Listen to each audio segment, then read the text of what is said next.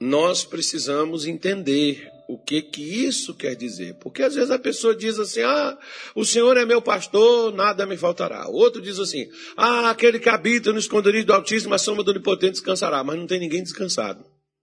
Então quero dizer, provar para você, quem é que está habitando no esconderijo? Nós poderíamos colocar, e eu não vou utilizar, porque até porque a Bíblia tem é, suficientemente, ela tem elementos para a gente fazer. Alguns pregadores, por exemplo, utilizam a palavra esconderijo como refúgio. Eu não vou falar, senão vai dar uma redundância. Logo no versículo seguinte. Porque no versículo seguinte ele fala também de refúgio. Como é que ele está falando de esconderijo em um e vai falar de refúgio no um também refúgio de novo no dois? Pode repetir? Pode. Mas como eu tenho assunto para poder falar de esconderijo e de refúgio, então nós vamos nos ater ao esconderijo, porque refúgio é um lugar seguro. Né? Nós não conhecemos muito isso, porque graças a Deus, diga assim, graças a Deus, nós não temos guerra. Mas, por exemplo, lá em Israel, que vive sendo atacado pelo pessoal que não, que não gosta de Deus, porque quem não gosta de Israel não é só porque não gosta de Israel, não, é porque não gosta de Deus mesmo. Né? Todo mundo que gosta de Deus e que ama a Deus está do lado também do povo judeu, porque o Deus é o mesmo. Só que às vezes tem gente que tem medo de se posicionar disso. Ah, porque esse judeu não sei o que, quer merecer, porque eles crucificaram Jesus. Se você estivesse lá e eu estivesse lá, talvez a gente também tivesse feito. Não foram eles. Foram os nossos pecados, foram as nossas iniquidades, as nossas transgressões. Né? Mas as pessoas às vezes gostam de culpar os outros por causa daquilo que elas mesmas, elas mesmas fazem. Então, lá, por exemplo, eles têm, em cada uma das suas casas, eles têm um local como nos Estados Unidos também. Não sei se alguém aqui já teve, já morou, já foi, já visitou. Lá também tem os chamados abrigos ou refúgio. Para quê? Para quando vier tempestades, vier aqueles furacões, aquelas coisas, você abre, o, entrou e ficou lá debaixo. Pronto, pode cair o mundo lá em cima. Só não pode o mundo acabar. Né? Pode vir vento, você está lá dentro do refúgio. A mesma coisa são em Israel. Nas, nas, casas as pessoas têm o local de refúgio, que na hora que vem bombas, aí ligou as sirenes, aí as pessoas pegam, entram naquele local para não arriscar ficar do lado de fora. Se cair uma, um, um míssil, alguma coisa ali, a, a pessoa está protegida dentro daqueles refúgios ali, aquele esconderijo, né? onde a pessoa entra, fechou, fechou a porta e pronto. Ok, passando logo isso, então vamos lá para o versículo de número 1 que diz: Aquele que habita no esconderijo do Altíssimo. O que, que acontece com essa pessoa? A sombra do Onipotente descansará. Posso fazer uma pergunta para você? Você está descansado ou cansado? Tem marido que está cansado da mulher, tem mulher que está cansado do casamento, tem pai que está cansado de filho, tem filho que está cansado de pai. Tem gente que está cansado do trabalho, tem gente que está cansado da saúde, tem gente que está cansado das finanças, tem gente que está cansado de ministério. O profeta deve estar. Tá. Cansado da obra de Deus, tem gente que está cansado de desaforos, tem gente que está cansado de oração, tem gente que está cansado de culto, tem gente que está cansado de festa, tem gente cansado de um monte de coisa. O que não pode ter é crente cansado. Como, pastor? Só quer dizer que nós somos humanos, nós somos gente. Calma, irmão, não fica nervoso, não, já está cansado, tá vendo? Então. Eu nem expliquei, a pessoa já está se ofendendo, se chateando. Deixa eu explicar primeiro, depois você tira a sua conclusão. Porque o cansaço do qual Deus está falando não é de trabalho. Aliás, irmão, trabalho Deus não criou para nos cansar. Trabalho Deus criou, sabe para quê? Para prosperar a gente, porque o trabalho é o meio da prosperidade do crente. Embora tem crente que quer prosperar com uma oração. E tem outros que quer prosperar nos jogos de azar. numa mega cena da vida, nem alguma coisa assim, uma loto fácil ou qualquer outra loteria que tenha por aí. A pessoa quer ganhar algo fácil. E tem outros que eles querem tomar posse da herança, que eles ficam igual aqueles urubus que ficam agorando o boi. O boi está ali, morre, não morre, e o urubu já está por ali pronto para comer o boi, mesmo antes do boi morrer. Tem gente que às vezes não, quando meu avô morrer, quando a minha mãe morrer, tudo isso aqui é meu. Então está ali, só esperando que essa hora chegue para tomar conta daquilo que sempre quis ter nas mãos e não tem. Se você quiser ter essas coisas, Deus criou um meio da gente obter trabalho. Tem pessoas que pensam que trabalho é maldição. Não. Trabalho é benção. Quer ver? Quer ver? Sim ou não? Primeiro eu vou te falar lá do Éden. Deus criou o jardim e quando estava tudo criado, ele diz assim: oh, e agora?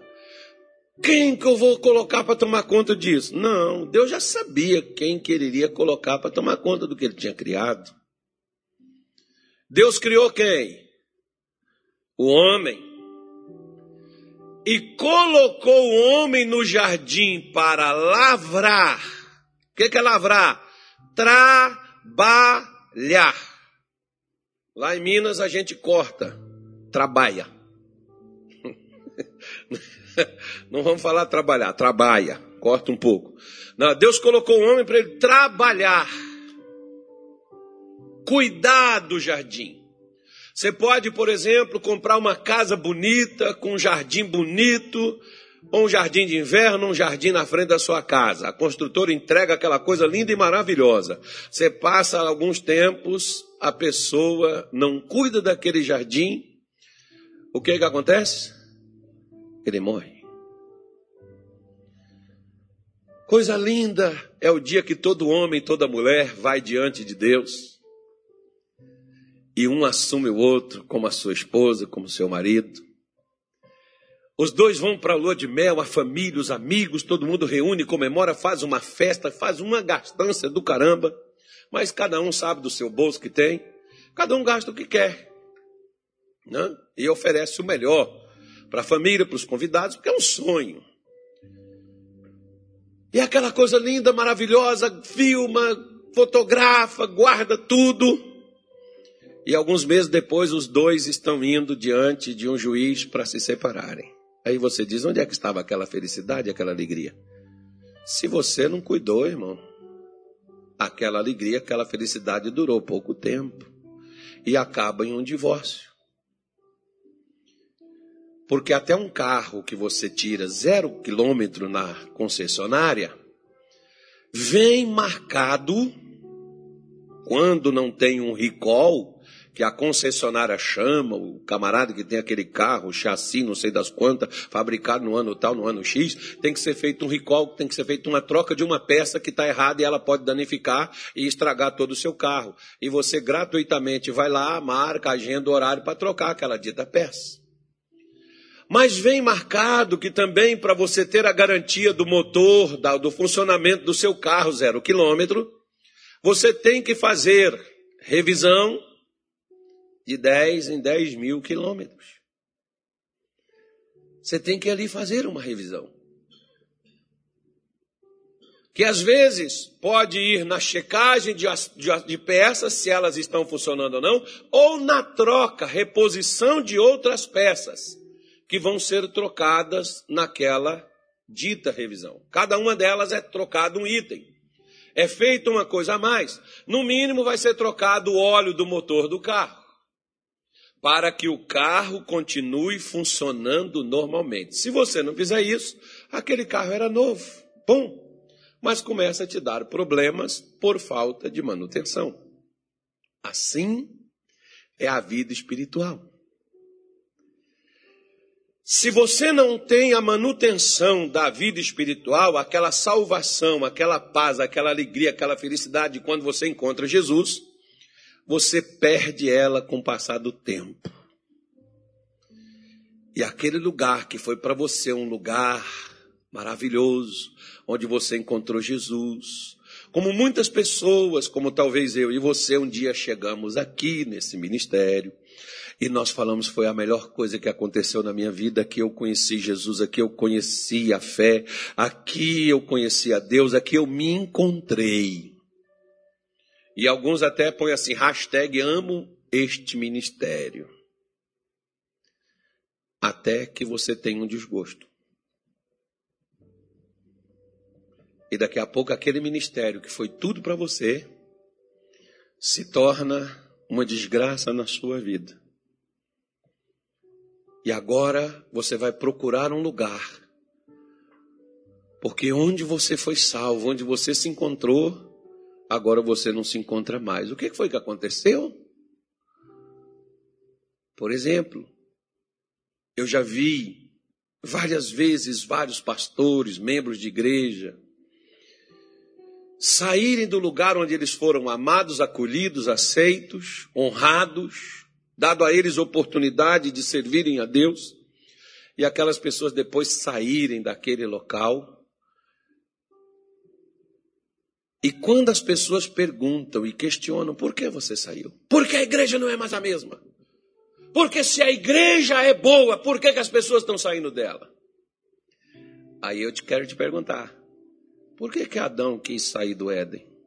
Se o Éden era tão bom. Qual era o problema? O problema não era o Éden, irmão. O problema era Adão. Porque Adão estava ciente consciente do que poderia tirar ele do Éden. Ele preferiu não estar lá. E o que, que faltava lá para ele? Não faltava nada. Mas ele não quis ficar lá. Da mesma forma, Deus tem um lugar que ele fez, onde ele me põe, onde o inimigo não me alcançará. Inclusive, você sabe qual foi o dia da criação que o homem foi feito? Quando fala homem, as irmãs não precisam ficar. Hoje é a mulher. A mulher foi feita no mesmo dia também. Até depois da gente. Mas foi depois de nós. Sem nós elas não são nada. E nós também sem elas não somos ninguém. Aí o que que acontece? No sexto dia o homem foi criado. Após o sexto dia, veio qual? Qual dia veio? Hã?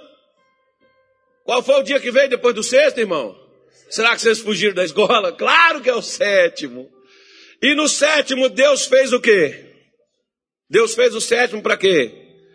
Para descanso. Após o homem estar feito, Deus criou o descanso. Mas Adão preferiu viver cansado do que estar no descanso. Como eu e você, às vezes, preferimos viver cansados do que estar no descanso do Senhor.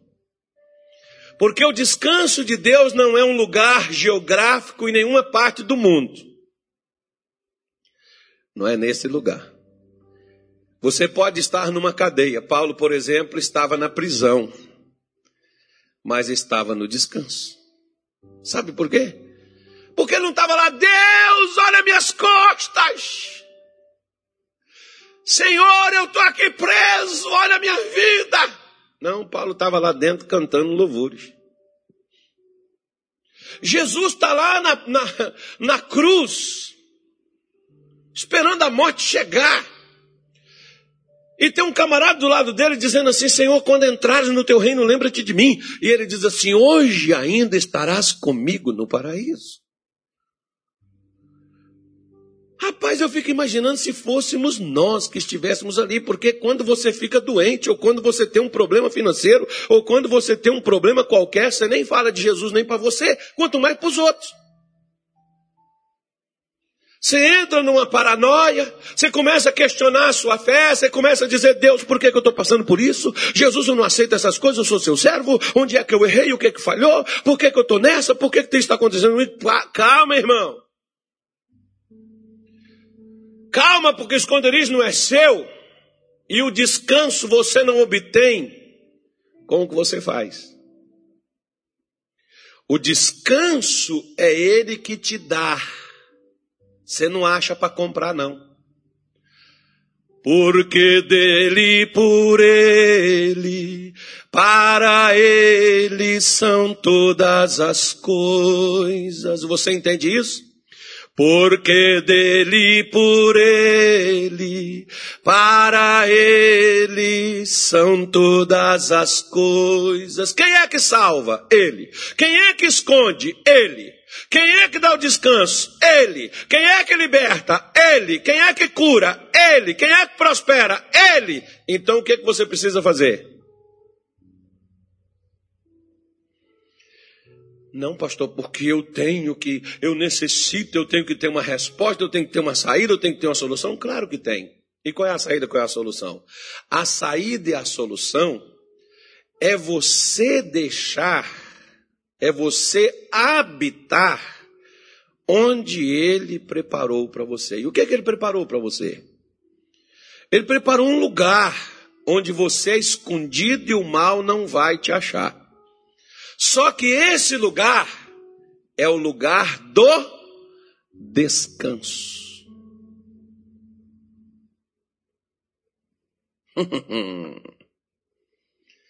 Como que eu vou descansar com a minha vida do jeito que ela está? Esse é o problema. Continue cansado e vê se sua vida muda. O que Satanás faz, irmão, é só nos atacar para nos trazer medo, terror, angústia, preocupação, ansiedade, desespero, falta de esperança. Ele só nos ataca e nos deixa atordoados como um cachorro perdido de mudança. Não sabe para onde que vai. Ele não precisa fazer mais nada conosco. Por quê? Porque ele nos tirou do esconderijo, mas pastor, pastor, eu só preciso entender, deixa eu explicar para o senhor o que é está acontecendo comigo. Não é assim que a gente faz com o pastor quando a gente chega na igreja. Vou lá na igreja que eu preciso conversar com o pastor. Eu tenho que falar com ele para ele fazer uma oração para mim, porque eu estou numa situação muito difícil. Deus precisa abrir uma porta. Eu estou preocupado que amanhã começa a vencer meus boletos. Esse ano já não começou bem para mim. Eu preciso de uma solução, preciso de uma porta aberta. Nós estamos sempre precisando de alguma coisa. Você já viu? Mas nós não acreditamos que aquilo que a gente precisa vai ser feito por nós. Porque se nós acreditamos que vai ser feito por nós, como é que nós estaremos? Tranquilos, calmos e serenos. Hebreus 10, 37 diz assim: eu vou ler o 37, depois nós vamos voltar aí alguns versículos, porque ele diz assim, ó, porque ainda um poucochinho de tempo, um tiquitinho, Lá em Minas Gerais o pessoal fala assim, um tiquitinho. Só um tiquitinho de tempo. O que há de vir, virá. Não tardará. O que há de vir, virá. Se está vindo, eu só tenho uma coisa a fazer. Qual é? Esperar. Por isso que o salmista diz: espera no Senhor, confia nele, o mais ele tudo. Só que se eu não confio nele, eu vou esperar? Não. No mínimo eu vou me preocupar.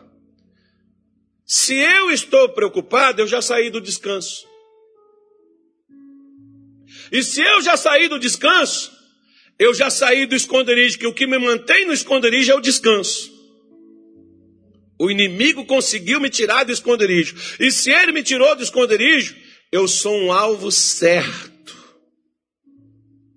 a ser atingido. Porque ele diz no versículo 38 desse mesmo capítulo aí, ó. Mas o justo viverá do quê? Da fé. Se ele recuar, minha alma não tem prazer nele. Mas olha o versículo seguinte, o que, é que ele diz. Mas, porém, nós, porém, nós, diga assim, nós, não somos daqueles que retiram para o fracasso, mas daqueles que creem para ficar tranquilo na sua cabeça, porque o milagre começa dentro de você.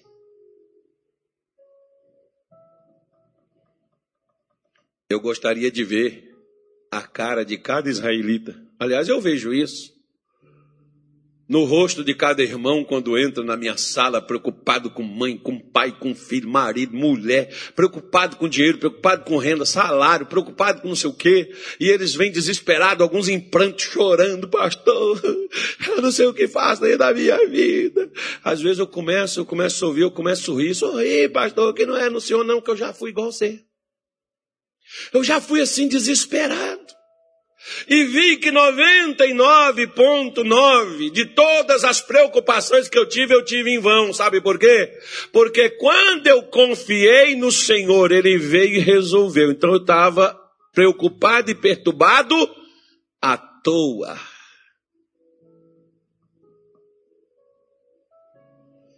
Porque Jesus não disse que você não teria problemas nesse mundo. Mas ele te disse para ter ânimo porque ele venceu. E ele não venceu porque ele precisava de vitória, mas ele venceu para dar a mim e a você esta vitória que você não pode alcançar. E se ele morreu para dar a mim e a você esta vitória, quando você e eu depararmos com um problema, nós já devemos olhar e dizer assim: lá vem vitória. Lá tá vindo bênção. Tem coisa de Deus chegando na minha vida. Era para você levantar e começar a contar para todo mundo. Mas o que que você levanta e eu, nós levantamos e contamos? Nós não contamos vitória. Nós contamos problemas. Preciso contar a situação que está acontecendo comigo. Está difícil. Eu não estou aguentando mais. Por que, que você está assim? Duas coisas. Ou você não confia que Cristo venceu o mundo, ou você não está no mesmo lugar que Jesus está. Se você está na mesma posição que Jesus está, Jesus não está preocupado com nada do que o inimigo faz. Ou, às vezes, por exemplo, eu vejo alguns pastores, eu até achei legal. Nova ordem mundial anticristo. Nós vamos falar sobre o apocalipse, o fim do mundo. Tem gente que é fissurado nesses assuntos. Tem gente que gosta dessas coisas. Eu acho até bonito quando vejo as pessoas pregarem sobre aquilo. E alguns, por exemplo, aquilo deveria ser pregado para dar a você segurança. Agora, quando se prega isso, gera um medo, é um pavor no coração das pessoas? Ai, que o mundo vai acabar. Ai, porque qualquer hora dessa. Ai, porque o anticristo, porque a nova era, porque a nova, a nova ordem mundial está se levantando, porque um governo mundial está se levantando. Ei, ei, ei. Ó, ó olha para cá, crente. Diga assim: nós que cremos não somos deste mundo, nós somos cidadãos do reino dos céus. Nós já temos um governo celestial, um governo mundial, que é o Senhor, através do seu Espírito Santo. Você não precisa se preocupar com o outro que levantar, não, que o que levantar, está tentando levantar, o nosso já está em pé. Mas nós nos preocupamos, mas sabe, pastor, porque a marca da besta, e tu é o besta, tu está preocupado com a marca dela. Está todo mundo procurando um sinal na testa ou um sinal no braço. Meu irmão, o sinal está dentro da sua cabeça. Da idiotice que às vezes nós carregamos, de ficarmos preocupados com aquilo que Satanás poderá ou fará. Quero dizer para você, o que o nosso Cristo tinha, ele não fará ele já fez por nós e nos colocou no mesmo lugar onde ele está. Quer ver só?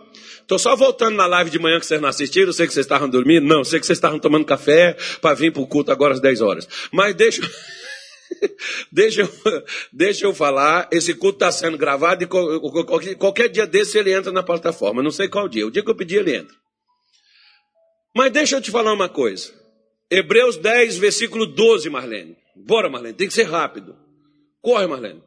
A Marlene, Deus vai tocar nela, ela vai arranjar um, um computador que presta para essa Bíblia aí. Vai ser a Marlene que vai dar. Diz assim, ó. Mas este, havendo oferecido um único sacrifício pelos pecados, está assentado para sempre. Aonde, irmão? A destra de Deus, o lado direito. Lembra assim? Creio em Deus Pai. Não, como é que é? Eu não, sei cantar, não. É... Ah, esqueci. Né? Aquela parte, aquela parte do credo, aquele credo que o pessoal canta lá na igreja lá. Né? Tá aí, ó, em Deus Pai Todo-Poderoso, está sentado à destra, eu não sei como é que é mais. Vai, fala. Crê em Deus Pai Todo-Poderoso, diga. Criador do céu e da terra, vai mais. Aí, crê em Jesus Cristo. Que mais? Seu único filho. Aí, ó. Que está sentado aonde? À destra do Pai. Pronto, Pai Todo-Poderoso ainda. O pessoal até ainda põe ainda. O pessoal só não acredita, irmão. Como um judeu falou comigo, falou, pastor, o senhor prega todo dia para os crentes, os crentes não acreditam. Ah, por que, que não acredita? Porque não pega o que é pregado e põe dentro deles. Porque ouvir é você pegar o que ouviu e pôr dentro de você. E quando você põe algo dentro de você, você carrega aquele para onde você vai. Por isso que você vai para o céu. Porque você carrega algo do céu dentro de você. Que é a palavra de Deus. Então ele diz aqui: a, a, Mas este, havendo oferecido um único sacrifício pelos pecados, está assentado. Onde é que Jesus está, irmão? Como é que Jesus está? Assentado. Então olha para cá. Quando é que a gente, nós, por exemplo, você não deve, se você trabalha, para o seu patrão, até porque quando você trabalha lá na sua casa, no horário de você, você trabalhar lá para o seu patrão, você não pode sentar, a menos que você trabalhe sentado. Ah, eu fui evangelizar. Não, não é hora de evangelizar na hora do trabalho, irmão. Agora, na hora do lanche, você já comeu, pode evangelizar. Na hora do almoço, você pode evangelizar, não tem problema não. Nas empresas onde permite ser feito. Agora, na hora do trabalho, não. Na hora do trabalho, você não tem que estar lendo Bíblia. Na hora do trabalho, você não tem que estar pregando para ninguém, nem em, nem em rede social, se esse não é o seu trabalho. Mas na hora que você sai da, sua, da empresa onde você trabalha, do seu horário de trabalho, você vai para casa, toma um banho, dá aquela relaxada. O que, é que geralmente você faz? Senta, deita, e diz: Vou dar uma descansada. O dia hoje foi tenso. Principalmente se você trabalhou andando para lá, para cá e não parou, você vai dar uma parada. Quando é que você descansa? Quando você terminou o seu trabalho.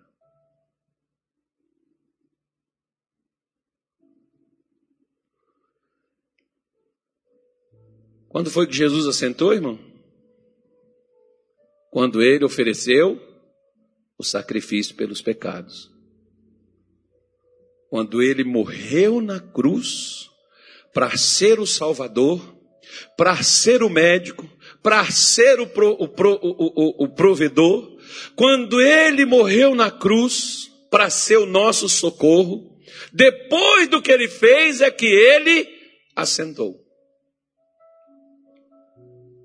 Ele está assentado mas depois dele ter terminado o seu trabalho.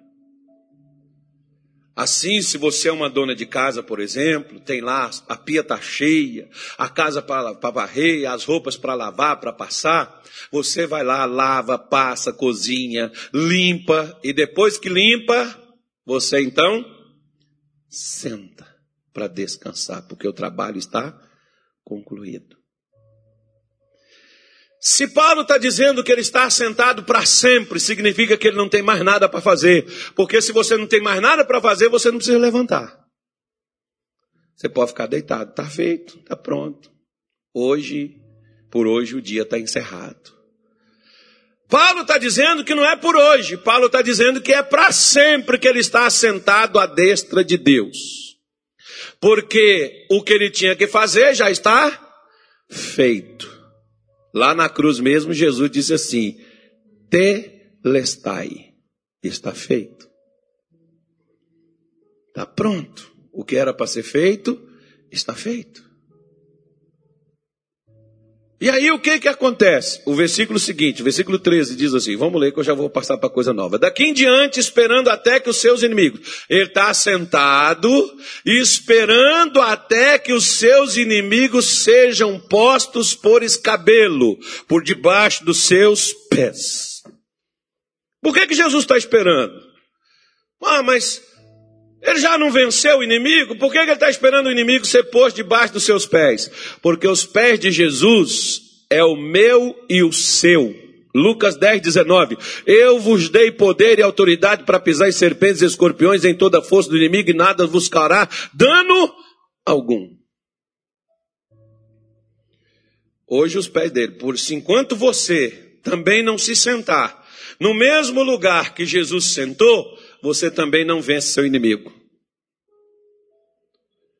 Enquanto você, vou repetir de novo, enquanto você não se sentar onde Jesus está sentado, você não vence o seu inimigo, porque Jesus não está nem preocupado com nada que o inimigo está fazendo. Sabe por quê? Porque ele sabe que o inimigo vai se render aos seus pés. Se você sabe, volta para lá, Marlene, volta para lá para Hebreus. Se você sabe que o inimigo vai ser colocado debaixo dos seus pés, já está debaixo dos seus pés. Por que, que você está preocupado com o inimigo?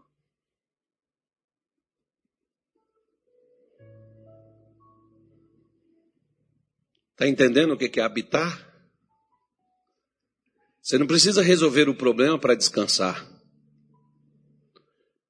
Você resolve o problema descansando. Confiando naquilo que foi feito por você. Não é o que você faz, irmão que vai te trazer a vitória, mas o, quando você acredita no que foi feito por você. É o que ele fez, não é o que eu faço. É o que ele fez por mim que me garante a vitória sobre o inimigo. Porque o versículo 14 ele diz assim, para a gente voltar, ó. Porque com uma só oblação, oblação é oferta, tá? Uma só oferta que ele fez, aperfeiçoou para sempre. Para quando? Aperfeiçoou para sempre os que são santificados. Quem é que é santificado? Quem é santificado não é quem está na igreja. Não, pastor. Ah, eu achei que era. Quem é que é santificado? Não, é quem, ah, quem dá o dízimo. Também não. Quem é que é santificado, pastor? Quem é santificado não é aquela pessoa que vem para o culto, que vem para as reuniões, que participa das reuniões na igreja. Não é essa pessoa que é santificada, não. Você sabe quem é que é santificado? É aquele que pela fé crê no que Jesus fez por ele. No capítulo 17, me parece, de Atos, se a Marlene achar, ela vai colocar aí. Eu creio que seja o capítulo 17, eu não me lembro, mas ela pesquisa lá, ela vai pôr o versículo certinho lá. Aqueles que pela fé são santificados em mim. Até para ser santo, tem gente que pensa que ser santo é orar to, to, toda hora, é jejuar mais do que os outros, porque isso torna você santo, você é espiritual, você é de Deus. Não. Tem gente que eu conheço que jejua, que ora e não é santo. Tem uns que jejua e ora até para poder se livrar de um pecado, de uma coisa. E nunca consegue se livrar, continua no pecado do mesmo jeito. Por quê? Porque eu, para ser santo, eu preciso confiar no que ele fez por mim. Porque quem me santifica é ele por meio da fé. Aqueles que pela fé hão de ser santificados em mim. Então tá aí o versículo, ela pôs aí na tela, é 26, 18, eu errei feio pra caramba é para lhes abrir os olhos e das trevas os converteres à luz e do poder de Satanás a Deus, a fim de que receba a remissão dos pecados e sorte entre os santificados pela fé em mim. Você quer ser santo? Você não pode confiar, achar que a santidade é porque você vem na igreja, porque você dá oferta, porque você é dizimista. Isso é consequência, irmão. Isso é consequência. Mas não é o principal. O principal é você acreditar no que ele fez por você. Não é o que você faz que te santifica. É o que ele fez em seu favor. Você vê que Jesus está assentado à destra de Deus. Agora, onde é que eu e você estamos assentados? Efésios capítulo 2, onde é que nós devemos nos assentar? Efésios 2, versículo 6. Por favor. Abra aí na tua Bíblia e vamos lá, que eu já vou entrar em coisa nova. Efésios, capítulo 2, verso 6 e nos ressuscitou juntamente com Ele e nos fez. Aonde que Ele mandou a gente assentar, irmão? Nos lugares celestiais em Cristo. E onde é que Jesus está sentado? À destra do Pai diz assim: senta aqui comigo.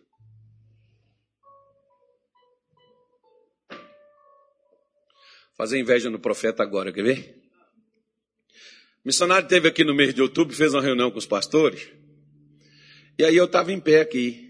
Ele olhou para mim e falou assim: Cara, você está gordinho, mano, fica em pé não, você vai ficar pernas doendo. Pega uma cadeira lá para ele. Eu falei: Não, missionário, não precisa.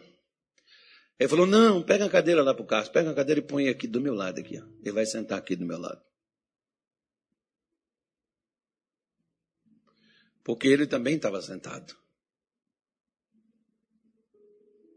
E ele, ele olhou e disse assim: Eu me preocupo com os outros, não só comigo. Então Jesus, da mesma forma, não se preocupou só com ele, dele assentar.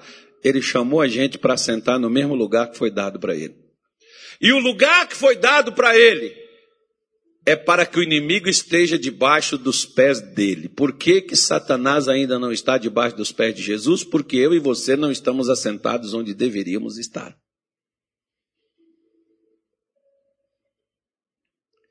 Porque se você está sentado, significa que você diz: está feito. Eu espero, virá, vai acontecer. Deus vai mandar, Deus vai cumprir, Deus falou, Deus vai fazer. Mas não, nós estamos tão comprometidos com a preocupação e com a ansiedade porque para nós termos alguma coisa, nós temos que correr atrás do vento. Nós temos que fazer tanta coisa, porque se a gente não fizer, a gente não chega a lugar nenhum. Porque, pastor, tudo sou eu, tudo é eu que faço, tudo é comigo, é eu que tenho que resolver, a coisa está toda nas minhas costas, né? Então, deixa eu te falar uma coisa. Quer ver? O homem foi criado no sexto dia. Isso indica que o primeiro dia do homem foi o sétimo de Deus, ou seja, o dia do descanso. Isso me mostra, né, a você e para mim, que Deus está apontando um princípio espiritual que toda obra, que toda a obra de Deus em nós depende de aprendermos a entrar no seu descanso. Adão preferiu a perturbação, que ele comeu do que Deus não mandou comer. Deus até proibiu que comesse. Se Deus diz para mim e para você não preocupar, não temer, se Ele diz para nós confiarmos nele, é para nós estarmos descansados, mas nós preferimos correr atrás do vento e colher tempestade ao invés de confiar em Deus. Quando Deus livrou o povo de Israel do Egito, Deus conduziu eles para onde? Para onde que Deus levou eles? Para onde que Deus levou? Levou para o deserto. Para onde que Deus levou? Depois do deserto, para onde que Deus levou? Hã? Não. Deus levou eles lá no Monte Horebe, onde ele falou com Moisés. Porque, na verdade, não era para levar eles para Canaã, era para levar eles a Deus. Depois de 400 anos de escravidão, o que, que Deus queria que estivesse? Descanso. Descanso. Depois de tantos anos, como Jesus um dia entra na sinagoga, está aquela filha de Abraão curvada. E Jesus chama aquela mulher e ela vai até ele, e Jesus põe as mãos nela e ela endireita, e ela levanta. Questionaram para ele, hoje é sábado, você não pode fazer essas coisas. Faça outros dias, mas hoje não. Jesus disse assim: Vocês solta o jumento da manjedoura, o boi, e vocês levam para dar água para beber. Não convinha soltar esta filha de Abraão, a qual Satanás manteve presa por 18 anos. O que que Jesus estava dando para aquela mulher? Descanso. O que que Jesus dá para uma pessoa doente quando ela é curada? Descanso. Libertação quando uma pessoa está oprimida, presa, o que que ele dá? Descanso. Quando ele prospera alguém, o que, que ele está dando? Descanso. Dar dívidas, dar contas para pagar, porque você prosperou. Agora, preste atenção no que eu vou lhe dizer. Sua vida, nesse ano de 2022, pode ser uma repetição do que já foi, não só em 2021 mais do que foi de 2021 para trás. Ou pode ser uma vida nova. Se você estiver no descanso, você vai estar no esconderijo. Se você estiver no esconderijo, o inimigo não consegue te achar. E o esconderijo é o descanso. Não esqueça disso. Quando Deus tira Israel do Egito, Deus leva eles, a promessa era para conduzir eles até Canaã. E Deus fez questão de mencionar que o povo não teria que fazer coisa alguma, exceto deixar que ele os conduzisse pelo deserto e levasse até Canaã. E Deus garantiu para eles que eles entrariam em casas que eles não construíram. Diga assim: eu vou entrar na casa que eu não construí, mas eu vou ter ela nesse ano de 2022. Vai, meu irmão, profetiza. Você não é profeta? Você não crê que Deus pode fazer isso? Não, pastor, não acredito nisso não. Bom, então bem, o que eu estou falando para você eu não estou tirando da minha cabeça. Está aqui na sua Bíblia. Se você não lê, a culpa não é minha. Diga assim: Deus vai me levar a lugares que eu não fui ainda. Ah, mas você acredita mesmo nisso? Acredita? Então abra aí Deuteronômio capítulo 6, versículo 10. Diga assim: esse ano eu vou colher o que eu não plantei. Mas Deus vai dar a colheita para mim. É porque a gente pensa que a gente só colhe o que a gente planta. Não, Deus vai te dar a colheita do que você não plantou. Diga graças a Deus. Porque isso é obra de Deus e não minha. E não sua, mas obra dele. Deuteronômio 6, versículo 10 e 11 está escrito assim: Havendo-te, pois, o Senhor teu Deus introduzido na terra que sob juramento prometeu aos teus pais, Abraão, Isaque e Jacó, te daria grandes e boas cidades. Diz assim: Eu vou ter coisas grandes. Cidades grandes que tu não edificastes. As casas cheias de tudo que é bom, dizendo: Na minha casa vai ter tudo que é bom. Não está fraco, irmão. Repete isso. Na minha casa vai ter tudo que é bom. Isso, por quê? Porque Deus vai te dar. Descansa. Para de preocupar com sua casa. Deus vai te dar tudo que é bom dentro da tua casa. E ele diz: casas que não enchestes, mas Deus vai encher, você não encheu, você não rebocou, você não pintou, você não concluiu, você não terminou. Deus vai mostrar para você que Ele vai te dar a casa perfeita e completa. O que, é que eu faço, pastor? Descansa. Esse é um lugar escondidinho. Não se preocupe, porque ele diz: E poços abertos que não abristes, vinhas e olivais que não plantastes. O que você não conseguiu abrir, que você cavacou, fez igual tatu, cavou, cavou, cavou, cavou, cavou, não chegou a lugar nenhum. Bateu, bateu, bateu, bateu, bateu, bateu, bateu, mas não foi. Diga assim, desse ano vai. Diz assim, agora vai. Você vai entrar onde você não conseguiu entrar, irmão. Porque quem é que vai levar você para provar para você que é Ele, não seu mérito, não você, mas Ele que vai colocar você onde você não conseguiu entrar. É Ele que vai pôr você para dentro. O que você plantou e que você esperou disse assim: vou colher, vai dar certo. Não deu, não colheu, não veio. E não veio por quê? Porque Deus está te falando assim: você plantou isso aí baseado no quê? Eu pedi para Deus para que tudo que eu fiz, Ele desfaça e faça conforme o que Ele quer. Agora vai. Porque às vezes, o que você pediu para Deus não é o que Deus quer te dar. Porque o seu pensamento é tão pequeno que você quer limitá-lo. E Deus não quer ser um Deus limitado, nem por você, nem por ninguém. Deixa ele ser Deus. Mas como, Moisés, se nós não plantamos, como é que nós vamos ter? Se nós não cavamos, como é que nós vamos conseguir? Se nós não plantamos essas vinhas, como é que nós vamos colher? Não, vocês precisam entender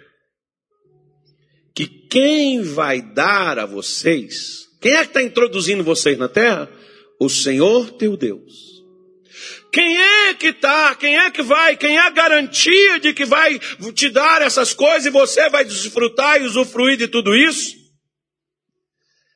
É aquele que diz: Eu vim para que tenham vida e a tenham com abundância. É ele que vai dar. Irmão, Seja inteligente, você já tentou tanto, você já fez tanto até aqui, não conseguiu chegar a canto nenhum. Deixa Deus te levar para onde Ele quer, poxa. Você está vendo que você atrapalhou Deus? Deixa Deus te dar, porque aqui Deus está falando lá da lei, ó, porque as pessoas pensam, não, porque é lei, lei, lei, lei, lei. Está lá na lei, Deuteronômio é repetição da lei. Mas no hebraico não significa repetição de lei. Deuteronômio é devarim. A primeira, pega o primeiro versículo, você vai ver o que significa Deuteronômio. Né? Do capítulo 1 de Deuteronômio 1, você vai ver o que Deuteronômio significa. Ah, que é o significado real dele. Então, quando você vê, por exemplo, que diz: Havendo-te, pois, o Senhor teu Deus introduzido na terra que, sob juramento, prometeu. Se Jesus diz que veio para trazer vida e vida com abundância, ele já veio ou ele virá? E por que, que nós não temos abundância? Porque nós não entramos no descanso.